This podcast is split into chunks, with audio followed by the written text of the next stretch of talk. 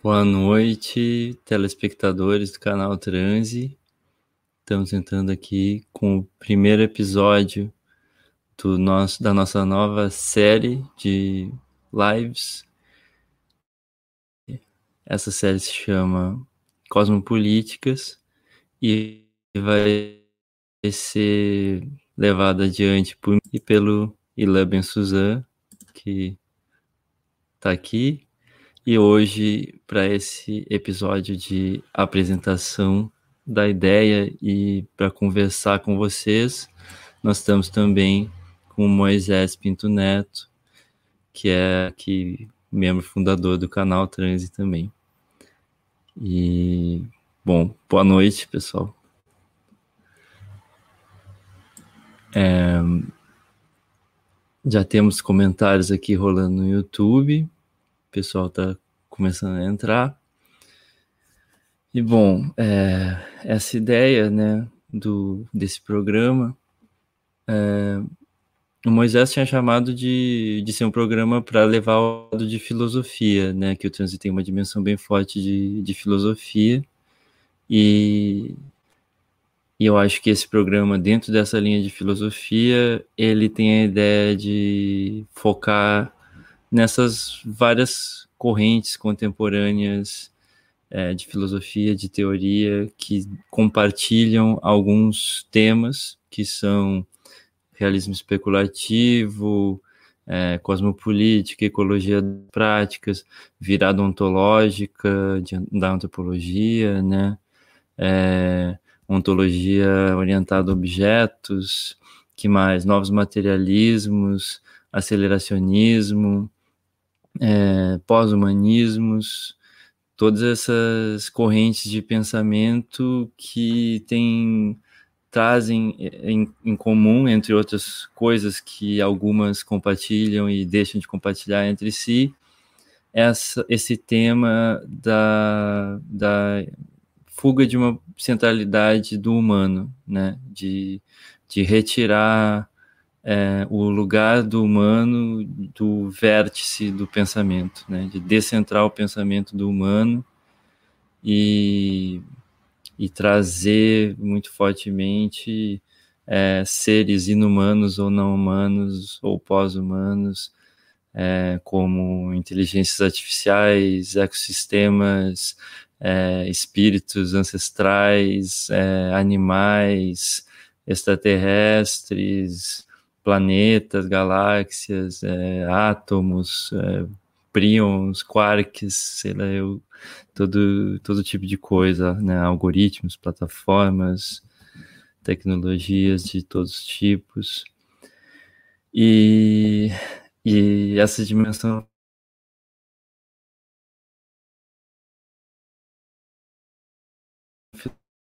filosófica atuais, conteúdos é, de todos os tipos, deslocando eles da, da centralidade do humano. E é por isso que o, o nome desse episódio de apresentação é da antropolítica cosmopolítica, né? Antropolítica significando uma política que é centrada no humano, que é, é uma política entre humanos, né? Os assuntos políticos são assuntos entre pessoas ou entre instituições humanas, estados, é, pessoas jurídicas, empresas, é, sistemas é, sociais de diferentes tipos, partidos, culturas, etc. Mas tradicionalmente não se pensa a política entre humanos e ecossistemas, isso já é outra coisa, né? Ou entre humanos e tecnologias. É, então, Acho que a ideia mais resumida possível que eu consigo dar é, é essa, assim. Não sei o que, que vocês acrescentariam, ou enfim.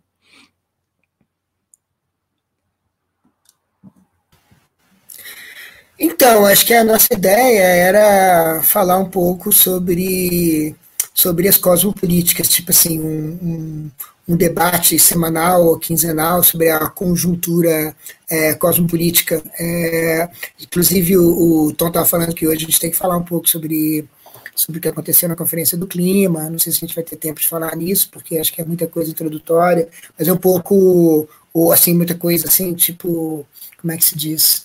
Assim, é, para abrir o. Para a gente mesmo se sintonizar, entender o que a gente quer no programa e para também ouvir o que, que a turma que está na audiência também é, queria fazer com esse espaço. Mas, é, então, a ideia é um pouco é, tentar, nessa, nessa ideia de, de conjuntura cosmopolítica, eu até tinha pensado em usar o nome que às vezes uso quando eu escrevo, de cosmo é, realpolitik, que é a, a realpolitik cósmica, né? Tipo assim, porque às vezes você tem também assim os seus grandes ideais é, políticos, mas na verdade na prática você está fazendo algumas coisas muito diferentes. Eu acho que eu acho que uma coisa que eu costumo dizer assim, repito muito, é que cosmopolítica vale é, uma das coisas que caracterizam a cosmopolítica, e eu até queria dizer um pouco sobre que, que como é que eu entendo a cosmopolítica, estava pensando em falar um pouco sobre isso, né? É, mas, uh, mas antes disso, uma coisa que eu repito sempre e que, e que eu sempre esbarro quando eu falo, é, quando, eu, quando eu uso a palavra cosmopolítica, é essa ideia da, da primeira lei da ecologia do, do Garrett Harding, é, que ele diz assim, primeira lei da ecologia, que eu acho que é uma lei da cosmopolítica, talvez a mais, é, a mais importante de todas, é a seguinte, é impossível fazer uma coisa só.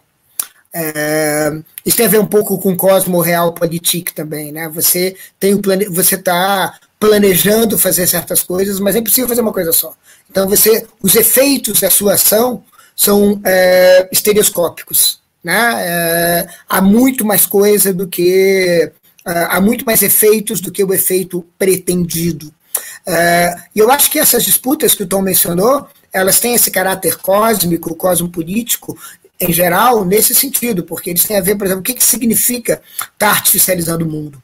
O que, que significa estar tá introduzindo todas essas tecnologias é, é, de dispositivo, digamos, de colocar à disposição é, processos, eventos e acontecimentos. É, o que, que significa estar tá destruindo é, uma, uma parte enorme da fauna e da flora, um número enorme de espécies é, a cada década e a cada ano que passa? O que, que significa é, se confrontar com uma pandemia global que envolve que envolve alguns agentes extremamente poderosos, não humanos, na, na face da Terra. Eu cito só dois, porque são dois que têm me impressionado muito. Um é o vírus, e impressiona todo mundo, e o outro que eu queria até é, é, fazer uma confidência é, mais tarde é, sobre eles, a outra, o, outro, o outro agente cosmopolítico são os morcegos, né?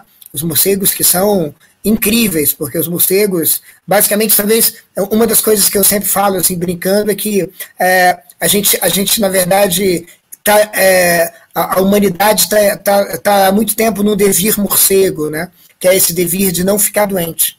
Né? Basicamente, de não de, de conviver com todo, toda essa microbiota né? E, e ficar de boa com a microbiota, entende? Tipo, se adaptar para conviver com a microbiota, para entrar numa, numa, numa simbiose, numa simpoiese, no mutualismo com a microbiota de boa, sem precisar sem precisar ficar doente e tal, e criar vacinas, vacinas ad hoc, né? vacinas totalmente ad hoc, né, especiais para essa, essa parada. A gente queria ter um sistema imunizar, imunológico é, 2.0, né, como se diz, mas não é uma expressão nem tão boa. É, em Olha só, o Fernando Silva falou, é isso, o morcego visitou o apartamento hoje. É, depois eu vou. Fa, fa, né, é isso. Então, assim, esse é um outro agente cosmopolítico super. É, é, que também né, chama isso, né? Então o morcego, na verdade, ele está fazendo as coisas dele, mas, mas na verdade isso, é, ele fazendo as coisas dele e nós fazendo as nossas coisas, tipo é, desmatando aqui e ali, né? Aumentando, diminuindo o lugar para os morcegos circularem. Aí a gente entra numa interação com os morcegos que, e, e, portanto com os vírus também, né? Com os vírus que os morcegos carregam, é, que é um, uma uma coisa muito que, que é um acontecimento, né? Entende? É um acontecimento que a gente não sabe quais são as consequências que vão, que, que vão ter, né? Então, eu acho que o cosmo político sempre, é, essa coisa das consequências, é assim, é, é, nada parece cósmico, é, mas algumas coisas a gente, de repente, se dá conta de que, de que é cósmico. Então, é, então, é um pouco isso que eu penso nessa história de, de, de, de, tentar um pouco antecipar algumas consequências, entende? E aí o, o, a turma fala de especulação, né? O tom dessa fala. Então, a, a especulação, eu acho que é. é eu, eu, eu, eu, eu digo muito isso, já nem digo mais porque está tá muito difícil, mas há um tempo atrás eu dizia que você tem que um pouco sintonizar para ter uma capacidade de evidência, né? É um pouco a análise de conjuntura, né? A análise de conjuntura política que a turma fala, né? É, o Rubner, citando Hans Jonas, diz que a técnica rompeu os limites espaço-temporais da ação humana, de modo que precisamos de uma nova ética, uma nova heurística de conta dela e de quem nos afeta. Então, é, só antes de chegar a, a esse comentário, é, eu queria só dizer então, a conjuntura cosmopolítica é você tentar ver assim, ah, tipo, isso aqui vai dar nisso, isso aqui vai dar nisso, aprender a fazer esse, é, né, essa, esse balanço, essa evidência do tipo de consequência que as coisas que as coisas vão que as coisas vão ter. Né? É, então, é um pouco é nesse sentido que eu falo de é, análise de conjuntura cosmopolítica. É, e aí, o, o, essa observação é, no, no, comentário, a questão é, é sim, é, precisa desenvolver uma ética. Bom, a questão, nossa questão não é tanto que precisa desenvolver, é, há muitas coisas que precisam acontecer, mas em certo sentido, é, o que acontece quando você trata isso de um, é, de um ponto de vista de que é, essa ética, talvez, que está sendo desenvolvida, que pode ser desenvolvida, é também um acontecimento ou, ou, teria que ser um acontecimento com, com proporções cósmicas, né? É, então, é, é, é, é, essa que é a questão, né? A questão é como a circunstância atual permite que a gente faça isso, porque é, você falou de técnica, né? A gente, né? Eu queria adiar esse momento, mas eu acho que a, eu acho que a técnica, eu, eu acho que a técnica, pelo menos por exemplo, né? Coloca certas questões para implementações de certas agendas éticas que são que são específicas, né? Não dá para você simplesmente implementar essas agendas ignorando a situação técnica que a gente se encontra, inclusive, inclusive que faz com que a gente nos defina a nós mesmos, né? Então, assim, é, a fala da antropotécnica e da era isso? Não, antropolítica é, e, e, cosmopolítica, essa onda é, é, assim, em certo sentido, há uma, há uma, há uma, uma visão cosmopolítica da, da antropolítica também. A antropolítica, não só a antropolítica tem consequências cosmopolíticas, né, e disso acho que a gente vai falar bastante, mas também tem uma outra coisa talvez a gente fale menos, porque eu mesmo é, não, não, não, não tenho assim na ponta da língua muito para falar, é, é que a, a cosmopolítica reinstaura a antropolítica, ela coloca a antropolítica em outros termos. Né? É, Para dar um exemplo muito, muito, muito, muito, muito, muito fuleiro, é, a gente pode pensar justamente na, na, na disputa antropolítica, é, que é uma disputa que tem, que tem, que tem derivas necropolíticas, é, da questão cosmopolítica da, a, do aquecimento global, da mudança climática. Né? Então, essa questão ela afeta, né, ela afeta antropoliticamente a, a vida macropolítica, vide Conferência do Clima dessa semana, que acho que o Tom vai falar mais sobre isso é, mais adiante. É, então, é, então o, o, o, Luiz Felipe é, de Andrade fez uma pergunta é, que não, não, me lembro bem, ah, sobre coexistência, né? É, sim, eu tendo a ver atualmente, e isso eu, eu, eu, eu vou eu vou falar quando eu quiser, quando eu estiver falando sobre como é que eu vejo a cosmopolítica, é, mas não quero ficar falando sem parar, porque acho que eu já falei muito. É, eu tenho a impressão de que é, quase tudo em filosofia cabe na cosmopolítica e chega por enquanto. Isso que o Elan tá cansado, né, Tom? Hoje ele disse que estava cansado, né? Também, também tem aquela, também tem aquela reação que quando o cara tá cansado, daí que o cara corre mesmo e mete pilha, senão ele cai, né? Também tem essa, também tem esse negócio, né? É, sexta, né? Sextou, tô aqui tomando uma cervejinha porque ninguém, ninguém é de ferro, né? E, e já tá na hora de começar a aproveitar. A gente espera que esse papo seja agradável para vocês aí. É, a gente pensou nesse programa, vou, cada um fez a sua introdução, né? Vou fazer a minha. A gente pensou nesse programa como um, um, um programa que, que iria agradar o nosso público aí do trânsito, porque a gente viu que muitas coisas que a gente fez, uh, por exemplo, né, uh, trans ao vivo sobre aceleracionismo, trans ao vivo sobre mil nomes de Gaia, sobre, sobre várias questões desse tipo, antropoceno, uh, foram, foram uh, bastante né, elogiadas pelas pessoas, né, nos deram retorno dizendo que foram muito legais e tal. Recentemente a gente fez uma sobre Reza Negarestani, que também né, foi super boa, super interessante. Então a gente pensou em montar um programa específico, né? O, o, e aí o Tom e Elan resolveram embarcar nessa, né? Eu estou aqui meio de, de visitante. E, o que eu acho interessante esse lance de cosmopolítica, né? É que Bom, a gente sabe que esse termo cosmopolítica é um termo que remete a uma tradição que a gente podia chamar de uma tradição cristã paulina, né, universalista, do, do né, baseada no, no, Paulo de Tarso, e mas que, digamos assim, ganhou um novo novo ar assim de, de preponderância na filosofia a partir de Kant, né, e, e a questão toda da cosmopolítica a partir do iluminismo e do liberalismo que Kant propõe. E bom, isso é um tanto quanto irônico, eu acho que a Stangueres joga um pouco com essa ironia. Ainda quero aprender mais sobre Stangueres, vou, vou aprender mais com o Fernando, que está aqui na, no nosso público.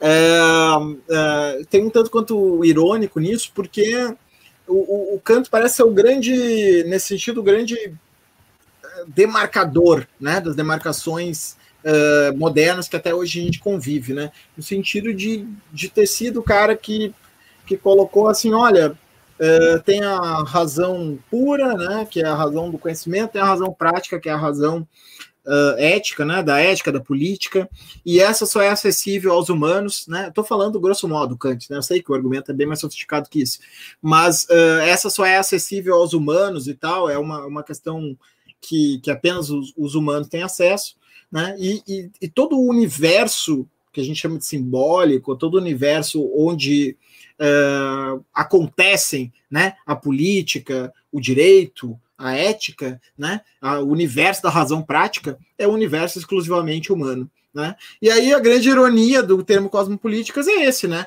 Que é, que é, é a volta do cosmos, né? Ou seja, desse outro né, gigantesco ignorado por esse humanismo antropocêntrico, moderno, né, uh, fundado a partir de uma antropologia filosófica, que é a antropologia filosófica do excepcionalismo humano, né? A antropologia filosófica, né, é uma fusão entre antropologia, é uma filosofia do antropos, né, uh, em que o antropos ocupa esse lugar uh, do, do ente como se diz, né, aquela posição excepcional no cosmos, né, a posição, a posição uh, diferenciada do humano no cosmos.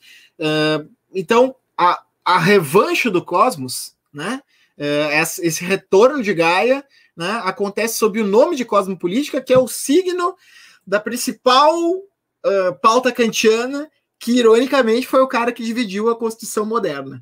Né? Olha que, né, que sagacidade irônica da Isabela Stangers, né, de ter reproposto o cosmo político em outros termos.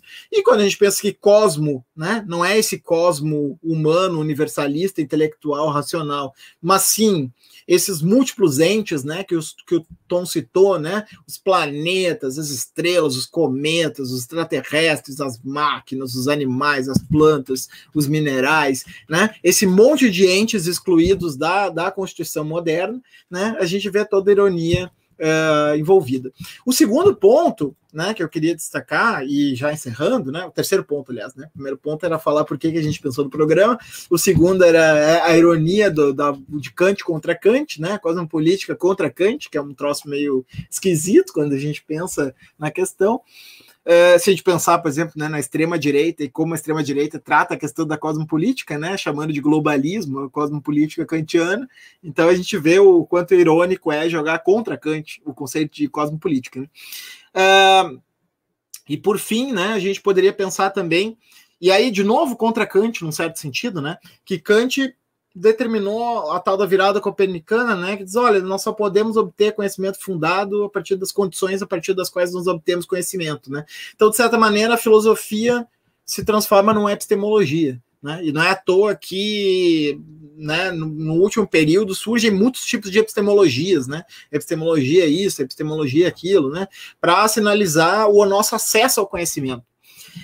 E a virada ontológica, que também podia ser chamada de virada cosmológica ou de virada especulativa, né, como também é chamada, é, envolve um refazer de um filosofar uh, em que a gente se volta para as coisas mesmas, né, e não para o nosso ato de conhecer as coisas. Né? Ou seja, a gente não fica centrado na, na, naquilo que a gente pode perceber e até, até onde vai essa percepção de modo fundado, né? A gente, ou, ou como a linguagem determina o sentido que nós damos para as coisas, todas essas coisas. Não, nós passamos a especular, então tem uma atividade um tanto quanto selvagem nisso, né? Especulação, a gente sabe que, como diz a palavra, né? Especulação, jogo de espelhos, né?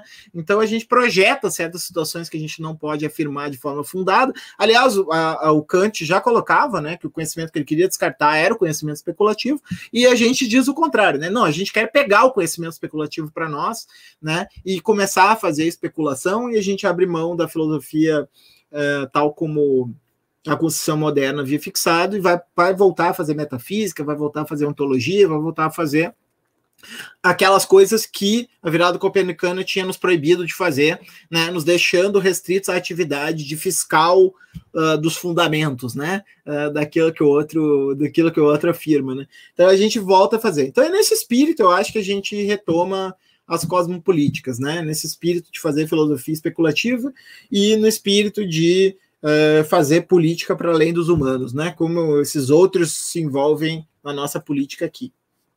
É isso. Um aspecto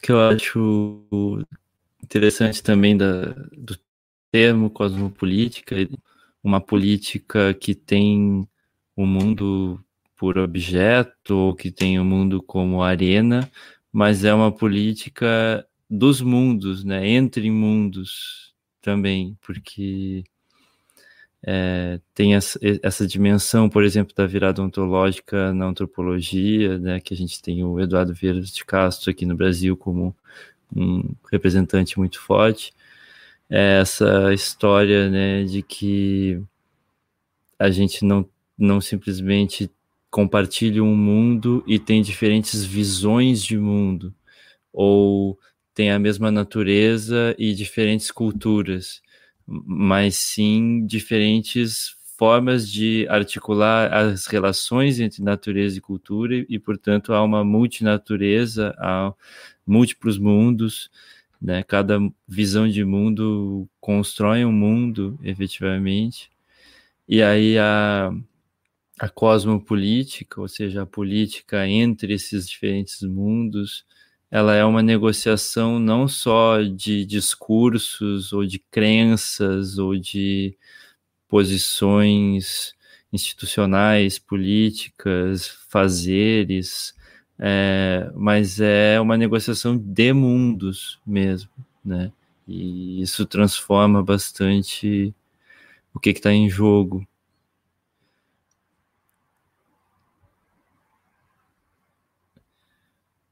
Traz também essa, essa questão do negacionismo climático, do terraplanismo, etc., que, né, um, ao mesmo tempo tem um lado bonito, assim, da coisa, que é pensar, pô, é, os povos não ocidentais têm os seus próprios mundos, né? Eles constroem seus próprios mundos e esses mundos têm que ser fomentados, legitimados. A gente tem que conseguir trazer eles e, e que eles façam, que eles se façam valer na nossa política, na nossa cosmotécnica, no nosso desenvolvimento das técnicas e ao mesmo tempo tem essa questão de que certas pessoas ocidentais, certas pessoas das mais ocidentais possíveis estão é, passando a viver através de certos agenciamentos técnicos, midiáticos,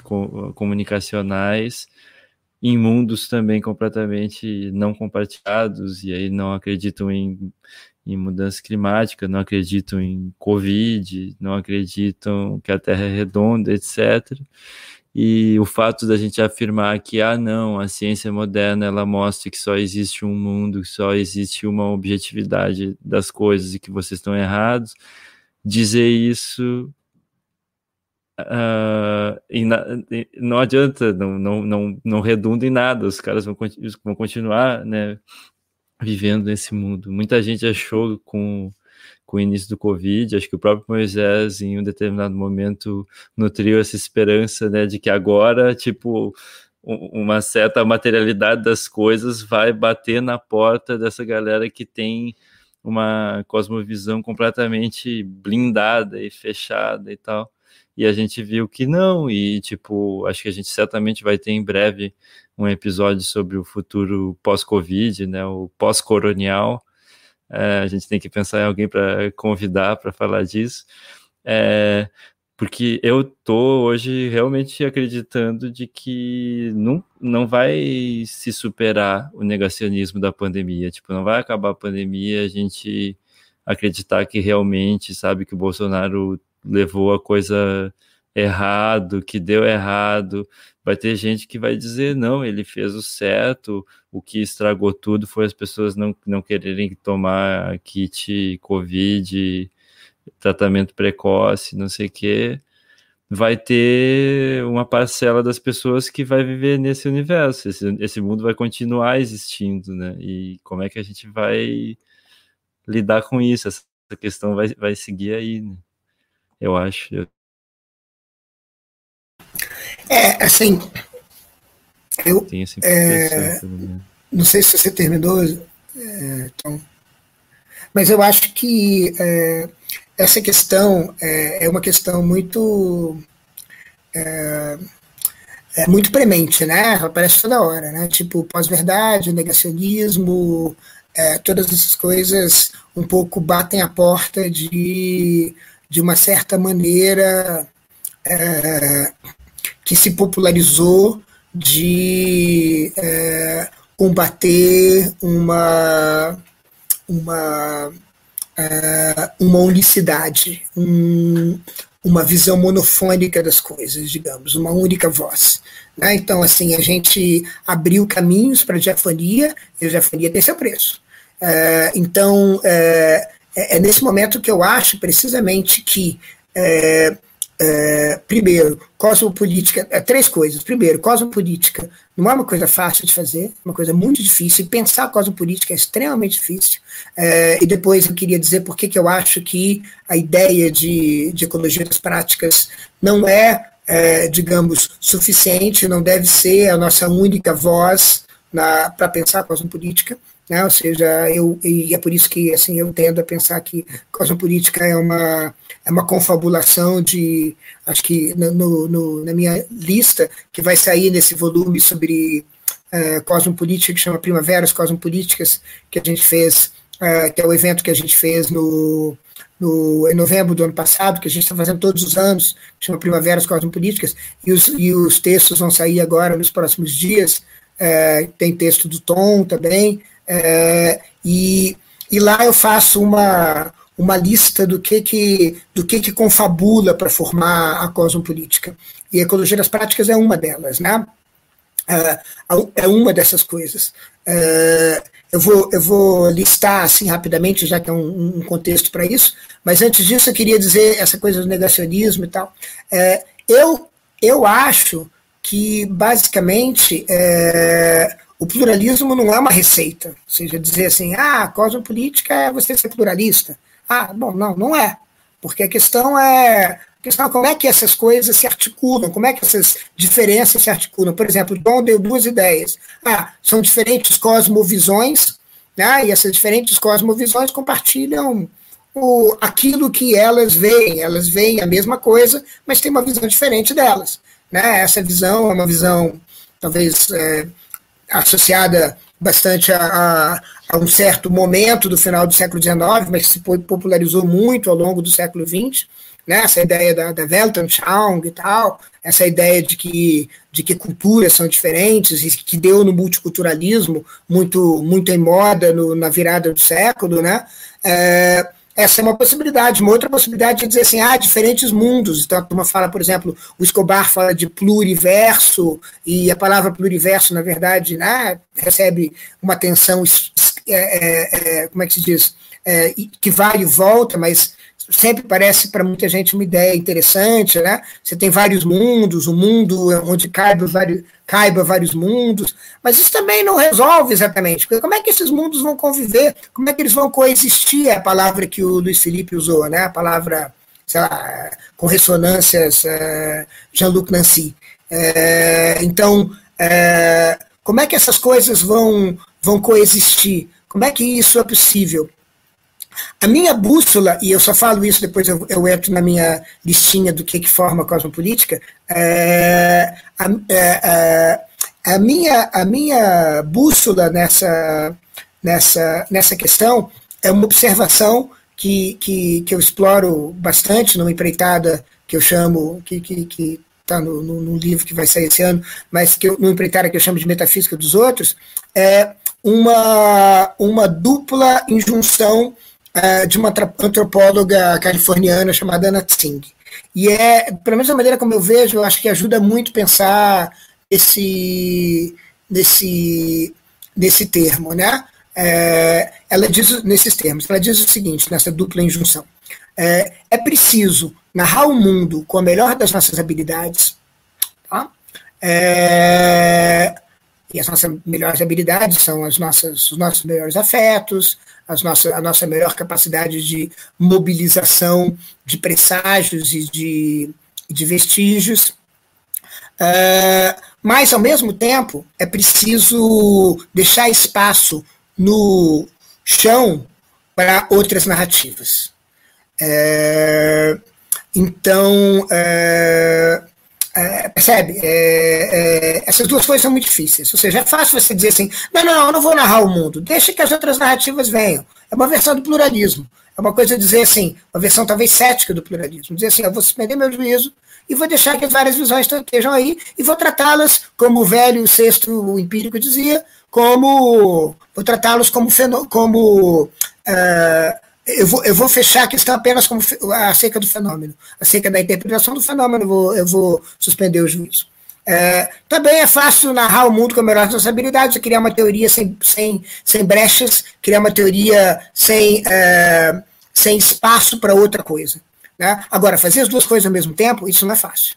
O que a, o que a Ana Tsing está falando é, é preciso, não é, é preciso ser pluralismo, pluralista, ou é preciso ter uma epistemologia é, assim, ou assim, ou assim, porque é, a minha convicção, e eu acho que isso está na própria afirmação da Ana Tsing, né, é, a minha convicção, é, do jeito que eu estava formulando essa semana, é a seguinte, a epistemologia pluralista, ela já vem tarde demais.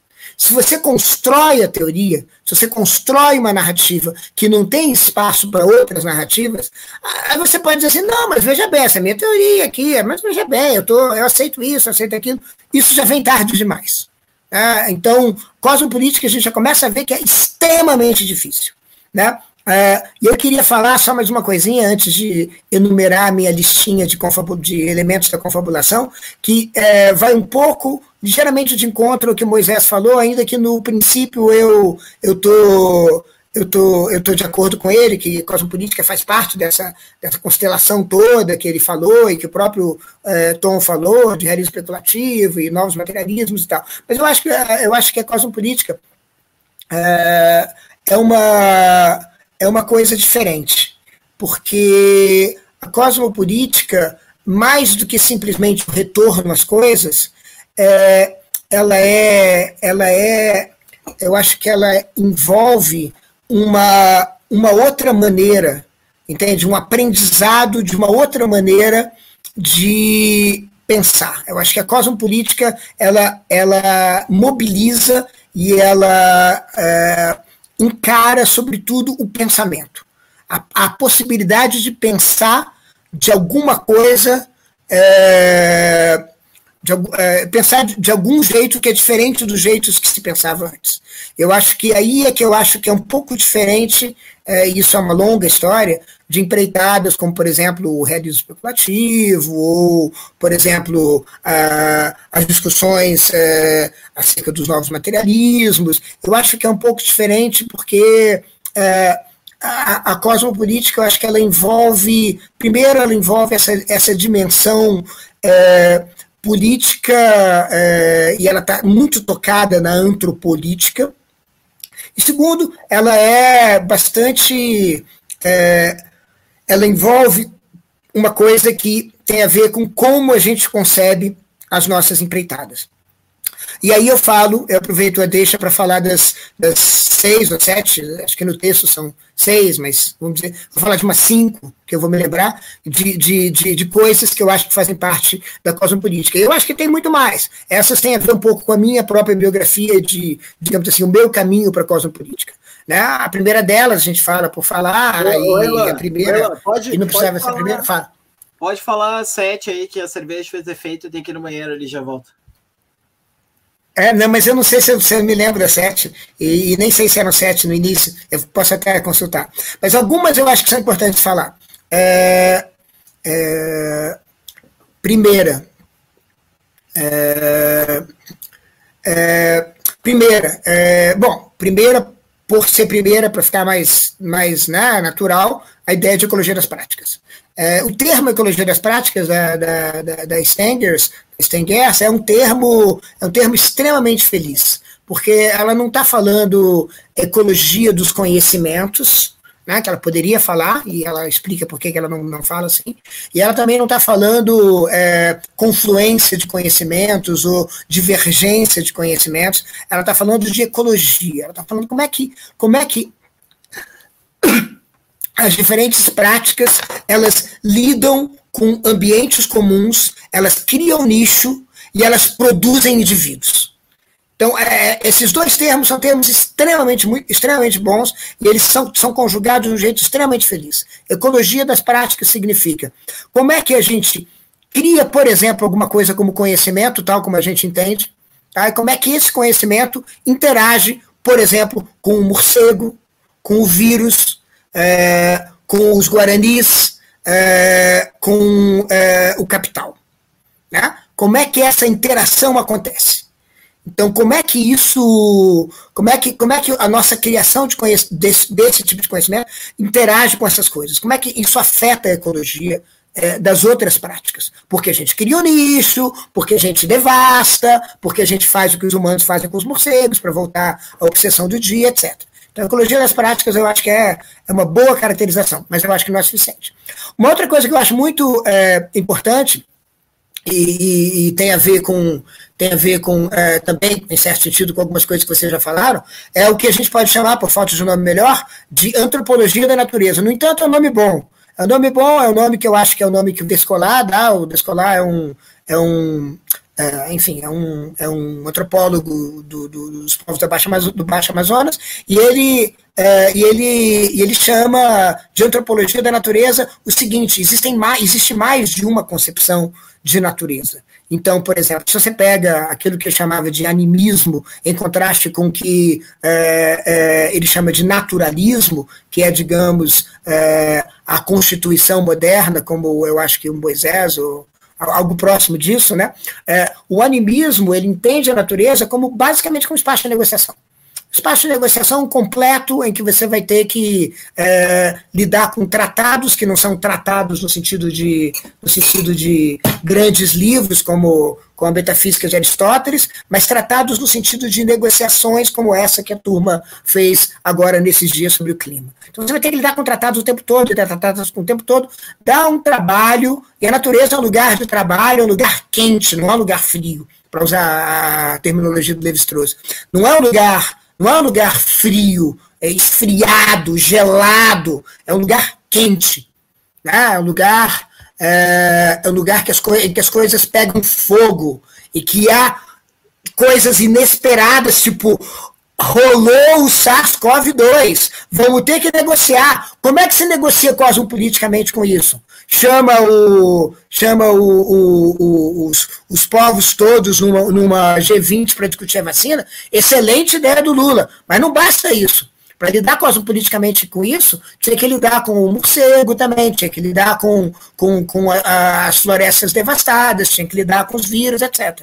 Então, a antropologia da natureza mostra que você pode ter noções de natureza completamente diferentes. E elas são antropologicamente interessantes. E serem antropologicamente interessantes quer dizer que mais ou menos aquela velha história do Roy Wagner, que, que todo mundo repete, é, é, que nem papagaio louco, né? Como é que é? é filosofia, antropologia e filosofia com gente dentro.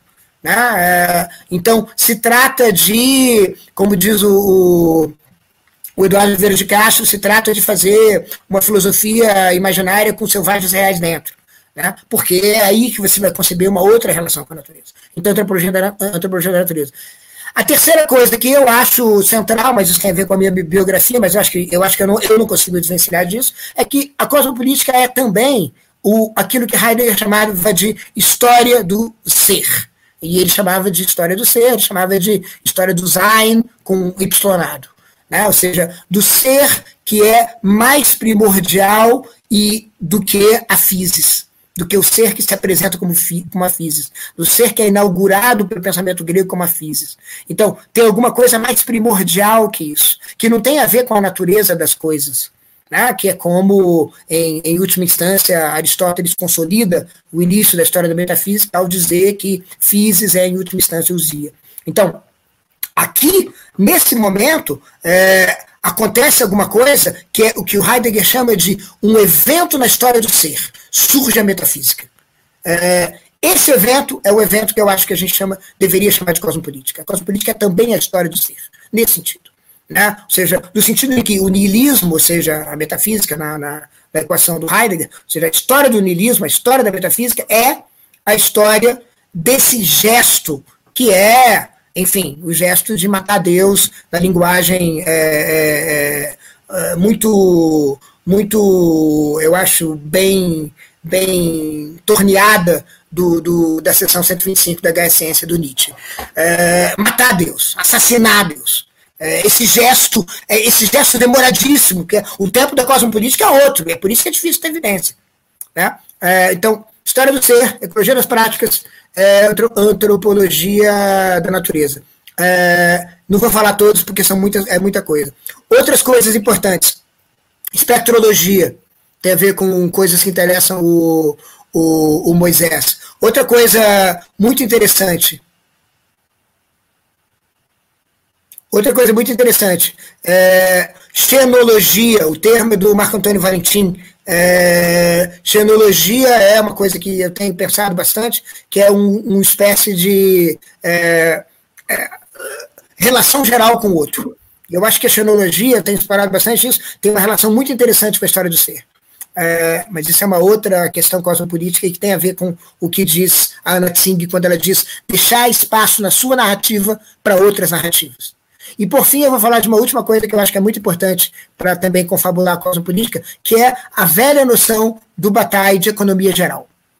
Que é uma noção que mobiliza o cósmico e é uma noção que tem a ver com a lida é, com excesso e com, com escassez. Então, a economia geral é esse outro, essa outra, vamos lá, esse outro departamento da, da, no meu texto do, do, do, da Cosmo, da Primavera Cosmopolítica do ano passado, que vai sair agora, eu chamo de, eu digo, a cosmopolítica é um animal. Aí eu vou falando das várias, sei lá, das várias partes do animal e tal. Mas, enfim, a cosmopolítica teria vários departamentos. E um desses departamentos, além da antropologia da natureza, da ecologia das práticas, da história do ser, da xenologia, da espectrologia, seria a economia geral. Seria essa lida, essa lida geral com excesso que faz com que, vamos lembrar, é, certos que, que a morte, que surge o sexo, que surge a, as economias do dispêndio e que surgem as economias da acumulação. Essas coisas todas são geradas cosmopoliticamente pela, uh, por essa economia do excesso que é a economia uh, uh, geral. acho que eu perdi as estribeiras e falei muito. Não, e, e, e, a extinção do universo, né? Eu acho que isso também está na economia geral. Né? É, no sentido de que a economia geral não tem bordas, né? Então, é uma coisa que, que eu acho muito interessante, né? Essa coisa de a gente pensar numa economia aneconômica, né? Como dizia o Derrida, né? Derrida parou de chamar de economia geral, né? Ele passou a chamar de aneconomia, né? Porque a economia tem esse aspecto de limitar, né? E calcular e organizar, né? E, e essa economia do excesso bataiana é aneconômica, né? É um transbordamento transbordamento geral, né? Eu fico pensando que até, sabe, a extinção do planeta com a explosão do Sol, né? Naquela figura do Lyotard, ou a extinção do universo pela entropia geral, né? Então, são fatos cosmopolíticos nesse sentido de economia geral, né? Que tu coloca.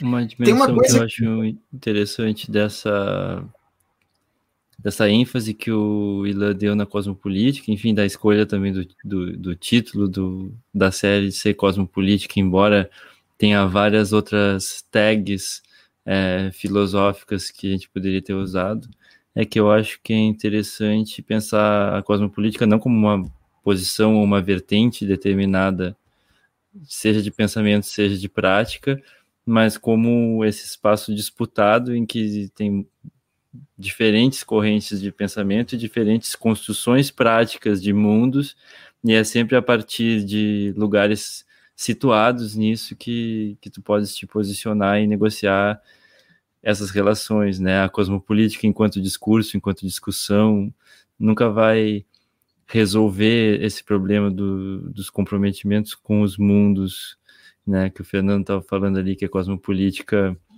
que não escolhe certos mundos para dizer não é, é, só conversa, né? Porque é muito fácil no plano discursivo, teórico, falar da, da convivência, da diversidade, etc. É, na prática, a coisa se, se coloca de outra forma, porque aí em cada, em cada encontro de mundos, né, em cada encontro na floresta, em cada é, encadeamento, em cada entrelaçamento, a, as condições. Isso é uma coisa muito louca de, de pensar, né? De, de, como teorizar isso, né? A ideia de que de que hajam diferentes mundos, de que ao mesmo tempo a, as condições deles, as condições de existência deles não são simplesmente independentes, né? Essas coisas não existem de uma maneira é, autossuficiente, de modo que você pudesse se isolar em um mundo e o seu mundo de alguma forma estaria seguro dos outros, desde que cada mundo cuidasse de si, certo? Esses mundos eles disputam alguma espécie de, de recurso, como se houvessem recursos transmundanos, transcósmicos, que é, não, não é possível simplesmente você ignorar assim a, a a, a, a, guerra de mundos que existe, a disputa de, de, de, de mundo que, que existe. E, enfim, Cara, a gente é... fala. Posso, posso te interromper?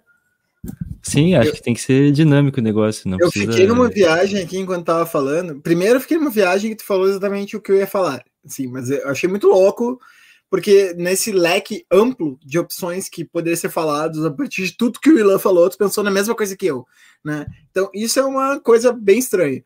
Mas, assim, fora isso, eu fiquei pensando, assim, na tua fala agora, né, quando tu falou das, do fato de não existir meta-recursos e tal, de, de não existir recursos fora, né, do mundo, eu fiquei pensando se a gente não tá passando da era do meta para a era do trans, sabe? No, no sentido assim, olha, é, a cosmopolítica é a saída do meta, né? Como, como diz assim os Rawlsianos, né? Que eles falam do como é que eles falam consenso sobreposto, né? Overlapping consensos, né? É, para o trans, né? Que é esse atravessamento, né? Que é o fato de tudo se atravessa, né? E se transforma nesse choque, né?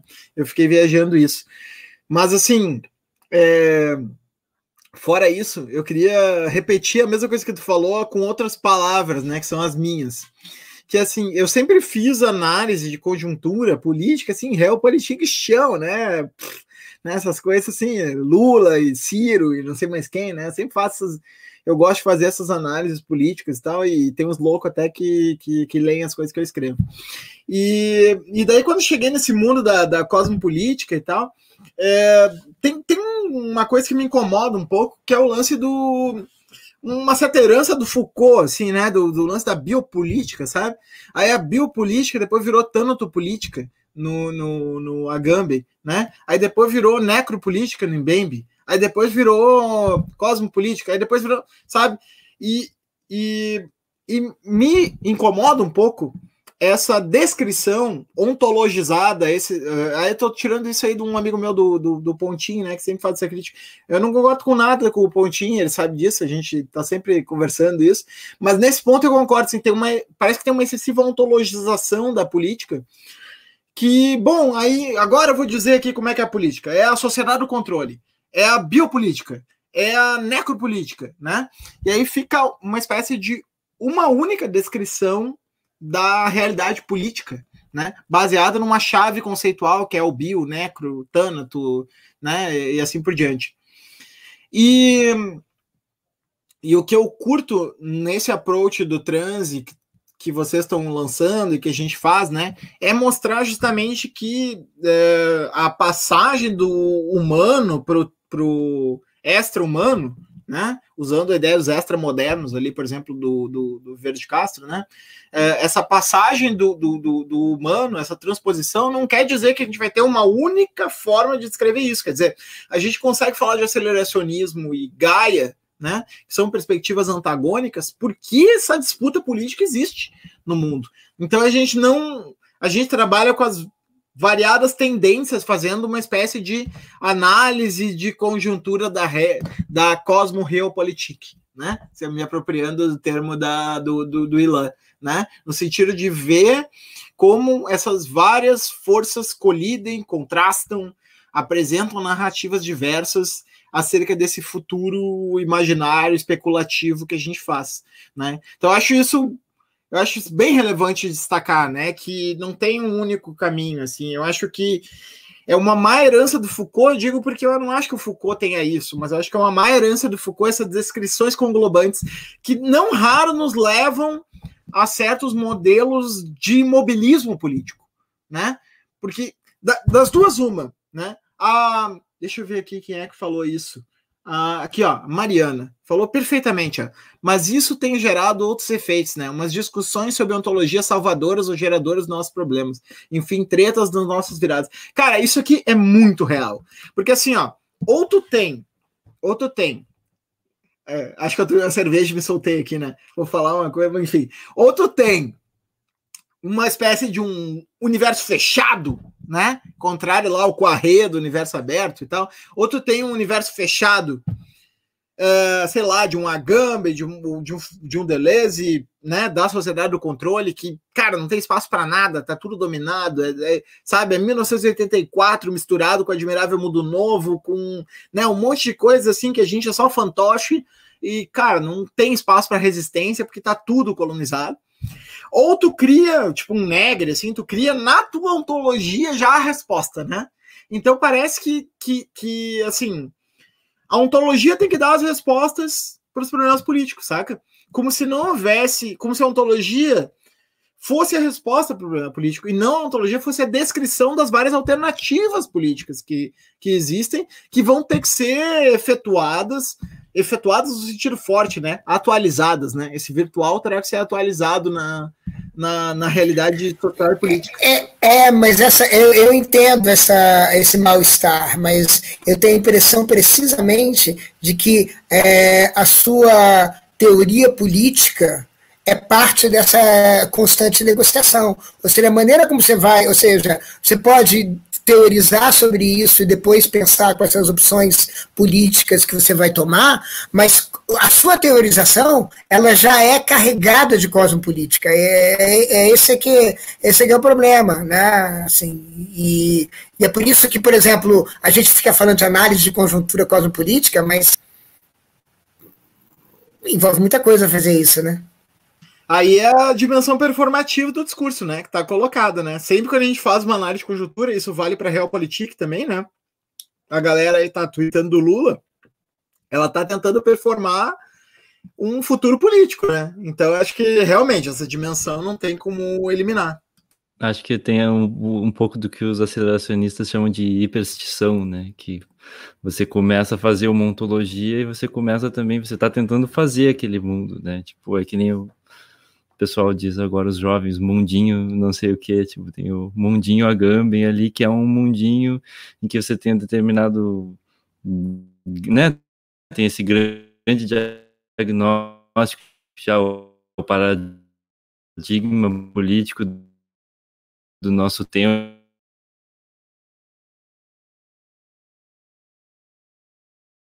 ver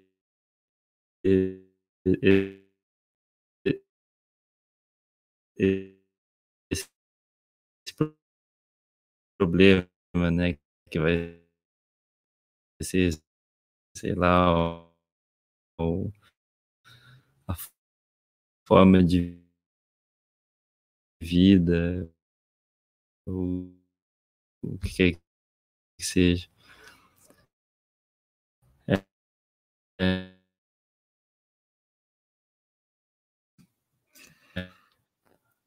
Tá mastigado aqui, é só para mim ou, é, ou, ou para ti também, lá?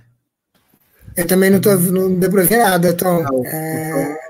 é... Tom tá, tá na ruim lá.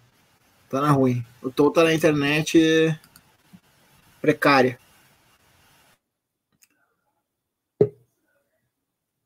Aproveitando que o Tom ca caiu, então, já vou introduzir aqui um assunto que interessa a ele. Caiu dizer, né? fala.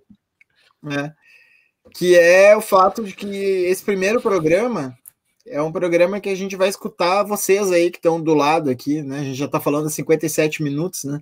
Então uh, a gente quer escutar vocês no sentido de que vocês proponham temas que uh, temas que uh, vocês acham apropriados para a gente discutir ao longo do, do, desses programas, né? Então vocês é, podem ir episódios. aí e a gente vai contando né? A gente vai comentando o que vocês, o que vocês postam aí. Hum. Pessoas que vocês gostariam de ver também, né? Pessoas que vocês acham que. Porque a gente vai fazer isso para planejar o futuro do, da série, né? A gente vai juntar pessoas, temas e acontecimentos e referências filosóficas e começar a tentar casar essas coisas, né? Formar com elas programas, né? Então a gente junta duas pessoas e e um tema, e isso é um, é um episódio, né? Então acho que a gente fazer um brainstorm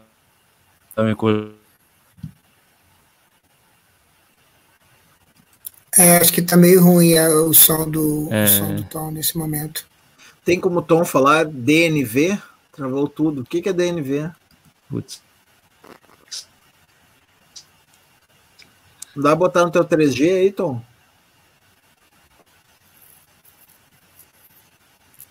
Galera já tá comentando aqui, ó.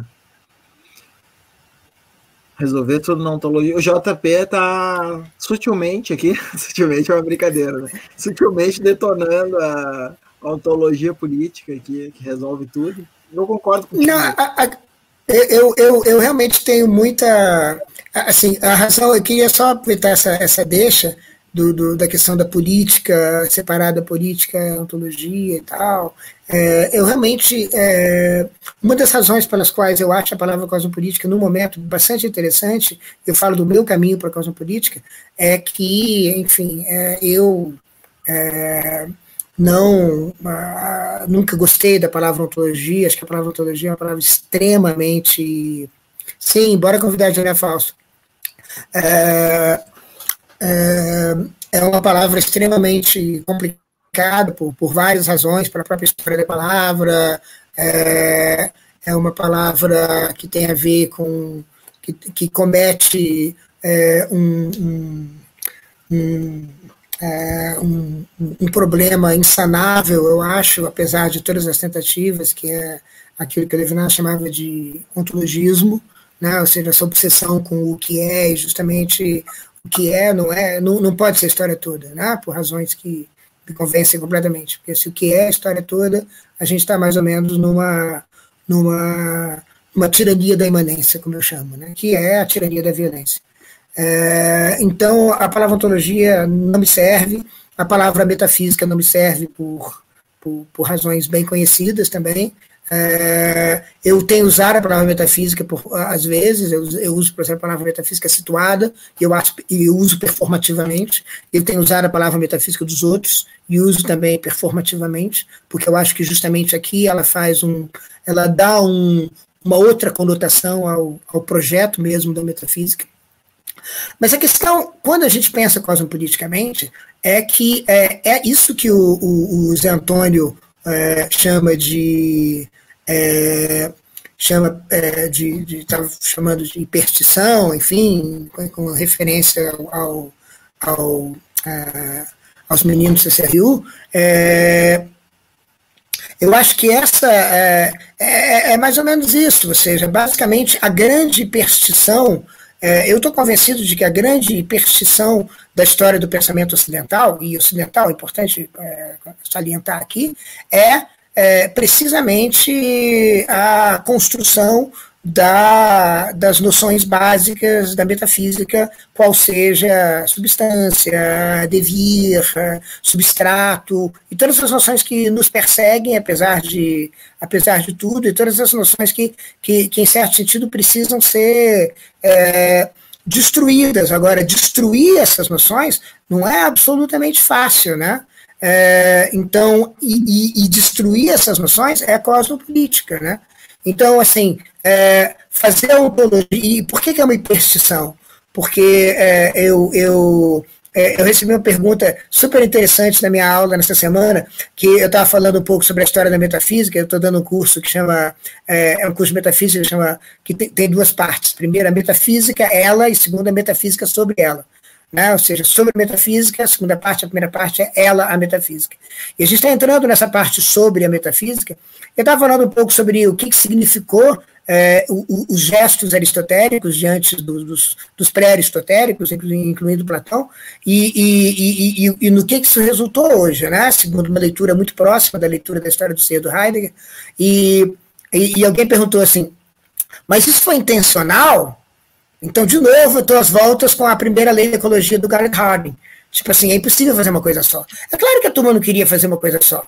É, a turma queria ter mais segurança. Ela, é claro que o Aristóteles não queria artificializar o mundo. É claro que não queria transformar o mundo num dispositivo, inclusive nós mesmos, claro. É, é claro que esse não era, esse não era o ponto.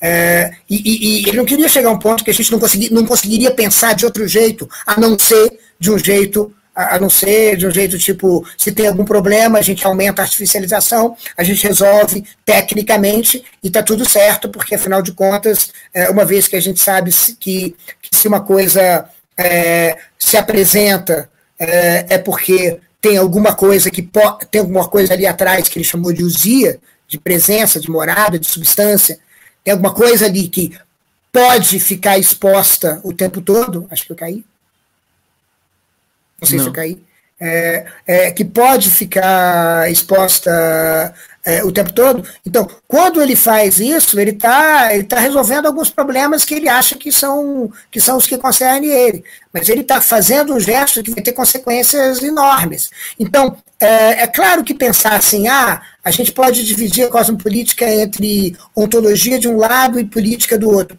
Sim, a gente pode. Mas a gente vai ter que ter uma noção que a gente teria, no mínimo, que chamar de ontologia estrela e de política estrela, porque essas coisas vão ser diferentes. As coisas, essas coisas não vão, não vão, você não vai cortar uh, as coisas, uh, fazer o corte nas mesmas juntas. E é por isso que eu acho que uma análise de conjuntura uh, cosmopolítica que eu acho que é um exercício extremamente interessante de se tentar. Com a turma sugeriu aqui que eu vi é, o, o Marco Antônio, a Juliana, Fausto, é, assim, é, de tentar fazer isso com eles, né, pensar assim, nós vamos te convidar para fazer uma análise é, da conjuntura cosmopolítica na sexta-feira. Né? Então, essa é a ideia. Bora fazer uma análise de conjuntura, de conjuntura cosmopolítica sexta-feira. A Aline Costa, tá pensando nela também. É, então, essa é a, essa é a ideia, né? É, é, então, é, é então é isso, né? Assim, é, acho que eu me perdi um pouco, mas é isso. É, eu acho que uma coisa do uma coisa que eu estava tá tentando dizer antes que eu caí é que o formato do programa caiu de novo. Puxa, o Tom, o Tom tá fudido mesmo, hein? Eu acho que favorece justamente Olá! O Tom ficou naquele estado do tempo paralisado, né? Que para mim é uma coisa que a, as plataformas têm gerado para nós da pandemia, que é a gente circula naquele universo dos filmes do, do dos, super-heróis tem super velocidade, assim, que eles conseguem parar o tempo e ficam andando entre os personagens, assim, né? Sim. Eu acho que ele agora tá de boa. Fala, Tom. Agora. Tô, tô, agora tá bom. Falar, fala, fala rápido, fala rápido. Não, é. Eu, eu, eu acho que o formato do, do programa, o fato de a gente fazer esse tipo de, de, de, debate, favorece esse pensamento junto com as conjunturas concretas e com vínculos específicos, né? A gente não vai estar num contexto de, de teorização, de, de filosofar, mas a gente vai estar falando de determinados acontecimentos. Tipo, hoje, se não fosse é, se a gente não tivesse recém começando, a gente poderia ter pensado em alguém para chamar para discutir as histórias da, da, do Climate Summit lá. Se a gente tivesse, sei lá, essa semana teve um monte de coisa, né? Teve, eu assisti o, o filme do Davi Copenau, que, que foi o, a peça central do, do festival É Tudo Verdade de documentários, que isso em si também seria um episódio massa, né? Então, tipo, acho que a gente pode tentar suprir essa necessidade de, de analisar concretamente essas coisas que a gente não tem nem visto, sei lá, parece que a discussão macropolítica toma tanto a atenção por ser uma coisa mais imediata, por ser uma coisa que a mídia está acostumada a cobrir, é, que movimenta afetos muito mais imediatos nas pessoas, Bolsonaro, Lula, não sei o que, corrupção, não sei o que mais é, acaba que essas questões a gente, a gente só discute elas em momentos muito excepcionais, a gente não consegue manter uma prática de ficar olhando para o que está acontecendo, né, o que está acontecendo com a tecnologia, com a tecnosfera do, do planeta Terra, o que está acontecendo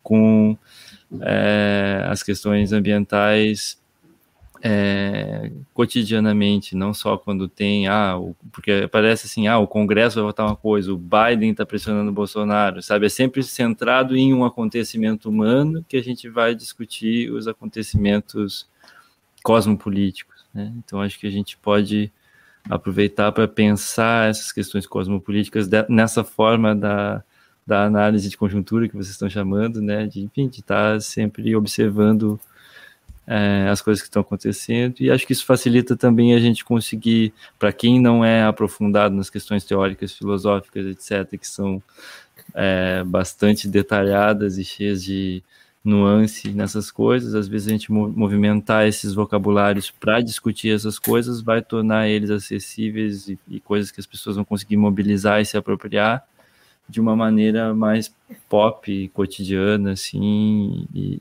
e acho que entrando no, no, no, vocabulário e na consciência mais comum, essa, essas discussões, esses termos, esses conceitos, eles têm um potencial também de fazer com que a gente pense em outras coisas e, portanto, que outras coisas aconteçam, que outras ligações, outros vínculos é, se tornem possíveis, né? Tentar arejar um pouco esse, esse ambiente que eu acho que anda um pouco claustrofóbico da política é, trazendo para o que a gente chama de conjuntura coisas que normalmente não, não estariam é, marcando presença ali. Né? É muito Sim, louco eu acho que, que é. Desculpa, mas é. Desculpa, desculpa aí, uh, é muito louco que quando, quando eu estava lá em 2000 e, sei lá, 2012, 2013, criticando o governo Dilma, eu dizia assim, ó, a, o governo Dilma ele, é um, ele se beneficia do atraso, né? Ele, ele presume que existe uma flecha da história que todo mundo vai passar, né? Que é a flecha da história do capitalismo selvagem para o estado de bem-estar social para a etapa posterior. E como nós nunca chegamos no estado de bem-estar social, a gente pode aproveitar que a nossa locomotiva está atrasada para uh, fazer aquilo que os europeus e norte-americanos já fizeram lá nos anos 50, 60 e 70, agora expandindo a classe média, né, aquele projeto do PT, né, expandindo a classe média e assim por diante, com base em bens de consumo, né, para quando chegar os problemas que os caras estão vendo lá na frente, do antropoceno, do caos climático, de, desse todas as coisas, aí o pessoal já vai ter a resposta do, do que fazer, entendeu? Até lá. Então a gente se beneficia do nosso atraso aqui nesse momento, em termos de projeto. A gente só precisa fazer o que os outros já fizeram lá no norte, né? E, e eu achava isso muito louco, porque eu achava, como Viveiros, né, e outros tantos, né, uh, que a gente tinha oportunidade de aproveitar esse nosso atraso, entre aspas, né, para uh, propor outra coisa, né, uh, propor um projeto brasileiro que pudesse se disseminar pelo mundo.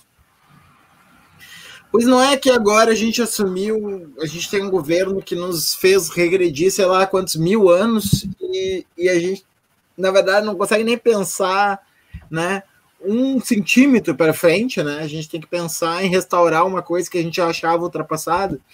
Então, acho que é bem pertinente, assim, esse raciocínio do Tom, né? No sentido de que a gente precisa abrir possibilidade de pensar projetos, né?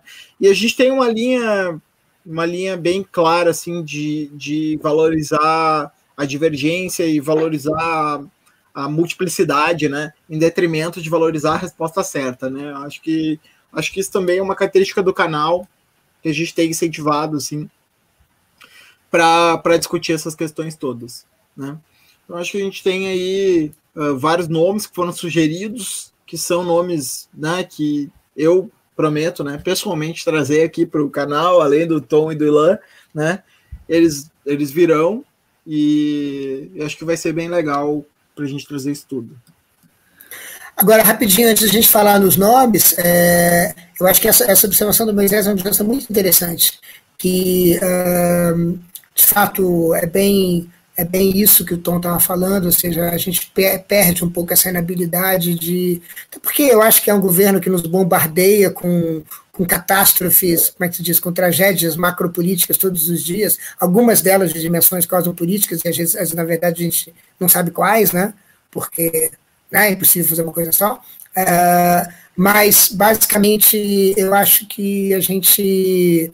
Eu acho que essa um pouco, essa, essa questão que o Moisés levantou é muito boa, porque uh, adquirir essa habilidade significa também pensar num futuro para esse continente, né? no futuro para esse continente, no futuro para esse país, né? no futuro que não seja justamente seguir no mesmo trenzinho que já passou. Essa crítica que Moisés faz aos governos do PT é apropriadíssimo, e de fato parece que a gente não tem outro projeto. Né? É, então eu, eu sinto que no momento existe, isso é uma, isso é uma, isso é uma evidência totalmente é, difícil de justificar, é, existe um, um certo novo interesse pelo caráter sui generis é, desse continente e desse país em particular. Aqui no Brasil. Né? Ou seja, existe uma. Existe, eu tenho a impressão de que as pessoas estão voltando os olhos para algum para cá e pensando aqui não como um lugar atrasado ou adiantado, mas pensando como um lugar é, sui generis. É um lugar que tem suas peculiaridades, que abrem certas possibilidades e fecham certas possibilidades, né? É, e que fazem com que a gente possa fazer de impossibilidades exteriores possibilidades locais, né? É, e, e, e, coisas do gênero. Então, eu acho que o, o, o programa poderia é, também refletir né, sobre isso, né?